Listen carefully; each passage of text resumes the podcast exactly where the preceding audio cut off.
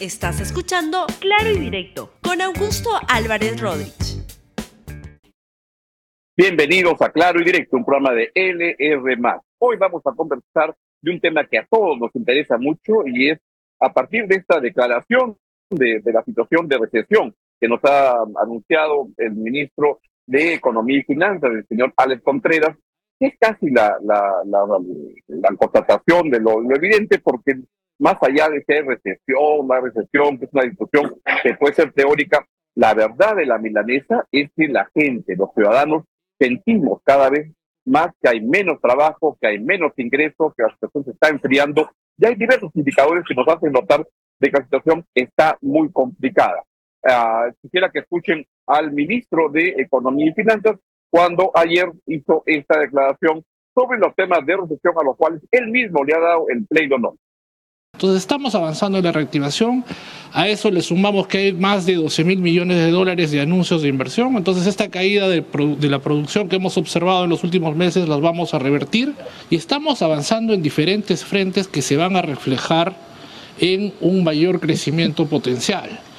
El problema central es cómo revertir la tendencia de bajo crecimiento, porque como ustedes saben, los ciclos económicos son fenómenos temporales, hay caídas de la producción que obedecen a factores eh, coyunturales.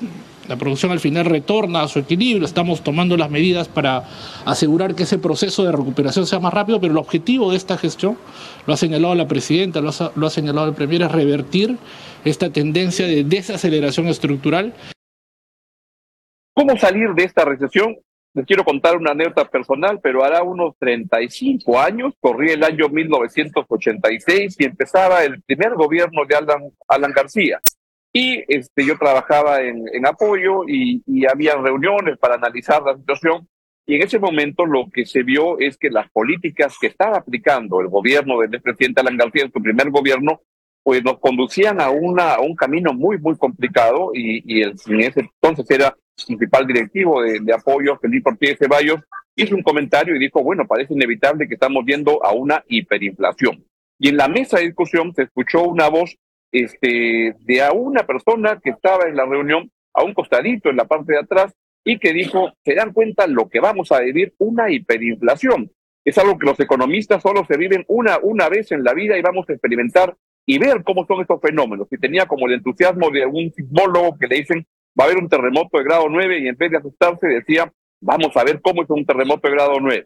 Ese señor era Milton Fonquese, que, que, era un muchacho que empezaba a trabajar eh, economista y que este, luego en el camino tenía una carrera destacadísima, ha sido ministro este, en varias oportunidades, ha sido candidato presidencial en una oportunidad, ha sido y es un gran economista y sobre todo es una magnífica persona. Y le quiero preguntar, Hola Milton, ¿cómo estás? Oh, Augusto, siempre un gusto grande estar contigo en tu programa. Milton, este, la situación de ahora es muy diferente a la del año 86, esto es más suave, pero es complicado. ¿Cómo, cómo salir de esta situación? ¿Cómo la, ¿Cómo la entiendes? Estas discusiones de si es recesión, no es recesión, ¿dónde estamos y qué hay que hacer? Mira, Augusto, estamos en un punto complicado al que hemos llegado principalmente por una falta de liderazgo y planeamiento de lo que queremos ser en los próximos 10 o 15 años. Es cierto que han habido factores externos en los que el gobierno no ha tenido la culpa, el gobierno no ha tenido la culpa de la pandemia, aunque sí tuvo el gobierno, los gobiernos anteriores, la culpa de tenernos encerrados tanto tiempo en desmedro del aparato productivo. Tampoco el gobierno tiene, ha tenido culpa de la elevación de los precios de los commodities, tampoco de la, de, la, guerra entre Rusia y Ucrania, pero sí tiene, tiene muchísima culpa en no, en no mostrar liderazgo en la economía y en no haberse dado cuenta de que si no promovemos la inversión privada masivamente, que es la única real que genera empleos, no vamos a salir de la situación en la que estamos. Eh, este gobierno se ha caracterizado y bueno, ya el de Castillo, eh, ni qué decirlo, en que tienen un desprecio absoluto por lo que es la inversión privada y eso se refleja en las cifras, por ejemplo, de inversión, cuya proxy en el PBI, el sector construcción, vemos claramente que hemos caído casi 10% en lo que va del año. Eh, eh, eh, hay un error de, diagnóstico clarísimo en la que el gobierno cree que con, con más gasto público es como se va a revertir esta situación y claramente no, ya vamos, no sé cuántos vamos, cuatro o cinco programas con Punche Perú, que es lo único expansión del gasto, principalmente gasto corriente, y no avanzamos. Entonces, eh, hay que aprender de, las lecciones del pasado, de otras economías y también de las nuestras propias. Y lo primero que hay que tener claro es a dónde vamos, a dónde queremos ir. ¿Queremos reactivar la economía? Bueno, entonces para reactivar la economía, lo que hay que hacer es promover fuertemente la inversión, sobre todo la inversión privada, y para eso hay que generar confianza. Y entonces no hay confianza porque lamentablemente tenemos un gobierno que quiere quedar bien con todo el mundo, eh, eh, quiere quedar bien con todos los grupos políticos, quiere quedar bien con todos los actores sociales, quiere quedar bien con, eh, este, con todos los actores de la economía, a todos les dice sí, pero en realidad les dice no. Y entonces no avanzamos. Si no hay ese liderazgo para, para sacar al país de la situación en la que estamos, Lamentablemente esta, esta recesión se va a hacer muy larga y la cantidad de pobres que se van a incrementar en el país año a año va a ser eh, extremadamente alta. Ahora, justamente, ahora, ahí quería ponerte en perspectiva para entender la tendencia de la inversión privada. Miguel Castilla, que, comparte ahí con Milton Conquese, evidencia la, los cargos de dirección y de, consultoría en, en, en, en me, pasó estas cifras hace unos días que me parecieron interesantes, donde se ve cómo la inversión privada como porcentaje del PBI en el gobierno de Toledo pues era 14.1. En el de Alan García, en el segundo, pasó a 18% del PBI. En el del presidente Ollantumala, donde Milton y, Miguel Castilla este, compartieron cargos en el gabinete, llegó a su pico, a 20.1% del PBI. Y luego ya en el siguiente este, quinquenio ha caído a 17% y, luego ya viene, sigue, este, sigue cayendo. Es un proceso que tiene ya este, varios años. ¿Qué es lo que está pasando? ¿Por qué la economía peruana se estoy convirtiendo menos sexy para la, la, inversión cuando antes lo era tremendamente, con mucha, mucha, mucha potencia? Yo creo que la inestabilidad política eh, que ha habido en los últimos cinco o seis años, eh, tener seis presidentes en seis años es probablemente un récord mundial, algo que que no nos estamos dando cuenta de las implicancias que tiene. Esos seis presidentes han significado además decenas de ministros. Incluso en un año ha habido seis o siete ministros en algunas carteras, lo cual te denota que no ha habido un rumbo. Eh, no hay políticas predecibles, no sabemos hacia dónde queremos ir y, y, además el gobierno no se la cree. El gobierno, como decía, eh, es un gobierno de izquierda, pero que quiere ser simpático con la derecha, pero no hace medidas de reactivación, pero tampoco hace medidas de distribución. Entonces lo que queda es una, eh, eh, es una mazamorra que no sabemos hacia dónde vamos y en el camino la capacidad de negociación con el Congreso es cero. Simplemente el Congreso sigue vulnerando todos los días eh, el equilibrio fiscal y las finanzas públicas pero el gobierno no observa leyes populistas, eh, no confronta al gobierno por esta, por esta ambición de, de, decir mejor nos quedamos todos calladitos hasta el 2026 y, y así todos vamos a estar mejor. Parecía que ese era algo, que, algo positivo que ofrecía el gobierno de, de la señora Boluarte, en el sentido que ya no era este gobierno de Pedro Castillo tan alterado y con tantas amenazas para la inversión privada y que de alguna manera le daba un mejor manejo este, a la situación general del país, económica, del sector, y que es lo que, lo que ha ocurrido. Pero sin eso que estás diciendo de cómo o la creencia de que así puede durar tres años y los problemas se van este, calentando más, eso puede ser una bomba de tiempo también complicada, o me equivoco. No, mira, eh, eh, nosotros como país, uno puede haber tenido sus discrepancias con todos los gobiernos que vinieron después de Fujimori, pero, pero digamos que todos pusieron su granito de arena para avanzar. Eh, eh, Toledo mantuvo las reformas, empezó, eh, hizo un proceso de descentralización que, que, podemos criticar o no, pero se hizo, se empezó la integración comercial con el mundo, los TLCs, luego Alan García continuó esa, esa ruta en los TLC, se hizo un choque muy fuerte a las inversiones, tuvo un paquete de inversiones impresionante de proyectos emblemáticos para dar mayor competitividad.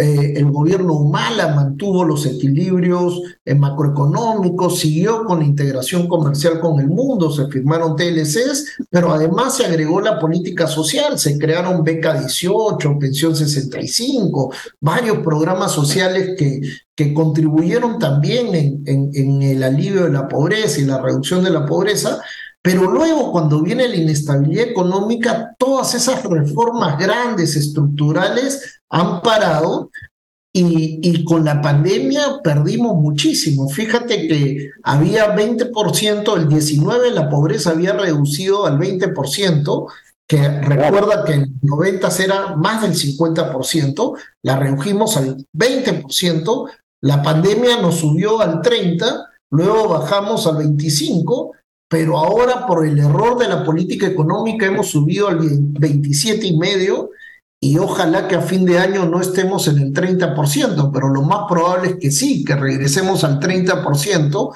eh, con lo cual eh, cada vez vamos a tener más pobres y una situación eh, económica y social más paupérrima, ¿no?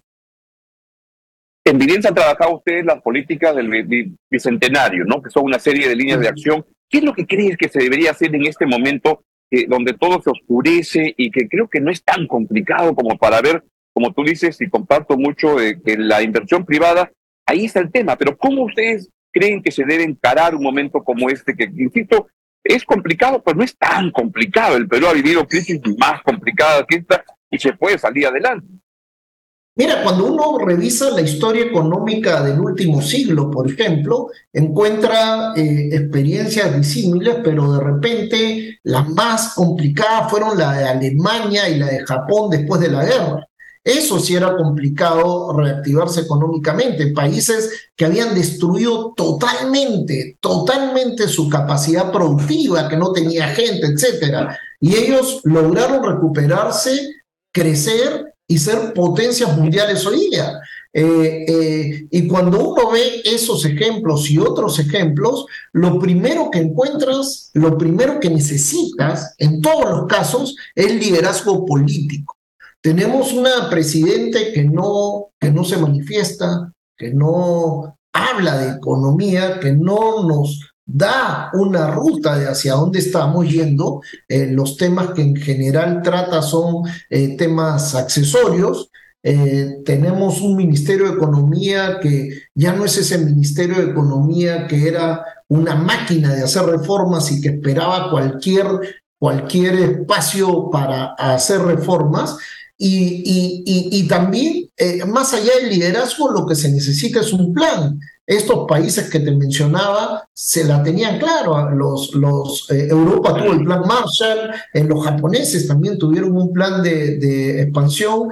Y nosotros hicimos un plan en el 2019, el, el, Plan Nacional de Infraestructura para la Competitividad, eh, que fue actualizado hace poco por el Ministerio de Economía, pero cuando uno ve la ejecución no llega ni al 30%. Eh, de hecho, de los 20 principales proyectos, 10 no han ejecutado nada, cero. Este, eh, el, gobierno no se está peleando ninguna batalla, eh, no tiene opciones para la inversión privada grande, no hay, no hay ningún proyecto de asociación público-privada significativo nuevo en la cartera del gobierno y tampoco hay proyectos privados, ¿no? Lo, lo vimos cuando el, el, el, el premier Otárola fue al Perumín y dijo que, que Tía María no estaba en la agenda. Eso era gravísimo, porque yo no te pido que esté número, número, uno en tu agenda, pero que esté número 34, ¿no? Eh, que esté en algún sitio en la agenda para dar alguna señal. O que, o que, diga claro que está en la agenda, estamos trabajando en las condiciones sociales para que se pueda llevar a cabo, pero está por supuesto en la agenda. Y esto de esconder los problemas es tirar debajo de la alfombra y no ver que, que, que, está en una situación en la cual en esta onda de, de rayos X no se mueva, no respire, así están empantanando el, al país, el gobierno va a acabar empantanado y todos los peruanos en eso, y esto va a acabar mal. Mira, hay varios concesionarios importantes, empresas privadas grandes, que ya están en el Perú trabajando al mínimo, ¿no? Simplemente manteniendo operaciones, pero sin mayor interés eh, eh, eh, por los proyectos que se que, que, se muestren o que se ofrezcan al sector privado, porque justamente no se está generando la, la, confianza. Y en ese camino la respuesta del sector público es sacar cada vez más normas, más normas regulatorias, más complicadas, en las que hacer empresa cada vez se vuelve más difícil. Entonces, o, o nos la creemos o nos ponemos como objetivo que tenemos que empezar a trabajar para que el país crezca y para que se genere empleo y para que haya menos pobres, o vamos a estar en una trayectoria que nos va a llevar en unos años más a una crisis económica y social más profunda. Y este planteamiento que hace el ministro este, de, de un crédito suplementario y un mayor gasto, que, en teoría no está mal, pero creer que ese es el, y así lo ha dicho, el electroshock con el cual vamos a salir, yo sentí cuando escuché esto que era un electrochoque, una silla eléctrica. Lo que se requiere es confianza para, para generar inversión y, el gasto está, está bien, hay que gastar mejor, hay que generar inversión eh, pública que no está no, no, en calidad y en ritmo de va mal, pero lo medular es inversión privada y más que con electroshock fiscales, eso requiere otra cosa, ¿no? Así es, totalmente de acuerdo. Además, la ruta no es seguir incrementando el gasto público, cuando la producción no está creciendo. Eso en el, en, el mediano plazo se va a transformar en que la inflación no va a ceder como lo espera el Banco Central, que regrese al, a menos del, del 3%, ¿no? Eh, fíjate nomás los niveles de ejecución hoy día de, del presupuesto y de las inversiones, a mí se me hace que no, es, no era necesario hacer un crédito suplementario importante, sobre todo en un contexto en el que la calidad del gasto está tan deteriorada. Nunca como ahora hay tantas... ¿Ah? Absolutamente, claro. Sí, decía que nunca como ahora hay tantas obras abandonadas porque los gobiernos regionales y locales han descubierto que en vez de hacer licitaciones para que venga una empresa y ejecute la obra, mejor la hacen por administración directa. ¿Qué, ¿Qué significa? Que en vez de administrar un solo contrato con una empresa constructora, administran cientos de contratos, contratan al obrero, al que cava las zanjas, al ingeniero, al arquitecto, al supervisor, al maestro de obras, compro eh, los sacos de cemento por aquí, por allá. Es un desastre. Los niveles de corrupción que estoy seguro están alrededor de esta eh, forma de contratar es enorme. Y, y, y tú ves ya en las estadísticas del Ministerio de Economía que los proyectos que se ejecutan por administración directa son los que cuestan más, mucho más que lo programado y no terminan de ejecutarse porque se les acaba la plata. Entonces, la, la, la tarea del Ministerio de Economía debería ser más que expandir el gasto, mejorar la calidad del que se está haciendo, porque no nos está llevando a ninguna parte. He escuchado en estos días dos este, planteamientos que a mí me parece que son absurdos, pero quisiera tu opinión. Uno es que la culpa de la recesión la tiene el Banco Central, porque subió la tasa de interés de, referencia. Eso lo ha planteado el exministro Burneo. ¿Te parece que es correcto eso? Mira, es, es justamente, no, yo discrepo eh, eh, absolutamente con Kurt. Este, eh, Además, si tú generarías más desequilibrios, si tú te quedas con tasas de interés por debajo de lo que están las tendencias en el mundo. lo que termina generando es un cambalache en la economía peruana y ninguna reactivación. Eh, no, no, no, no, no tiene ningún sentido, más bien al contrario. Gracias al Banco Central, la crisis no es peor de lo que debería ser porque si no hubiera eh, eh, eh, subido las tasas, probablemente la inflación hoy día sería todavía más elevada.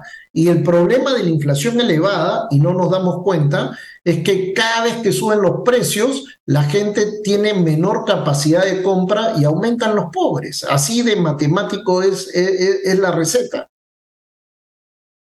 Así es. Y también los que plantean eso este, van con el, ¿no? tipo de planteamientos, lo que dicen además también es muy equivocado desde mi punto de vista, pero confírmame si piensas así, es que con Castillo estábamos mejor. las viudas políticas del gobierno de Pedro Castillo.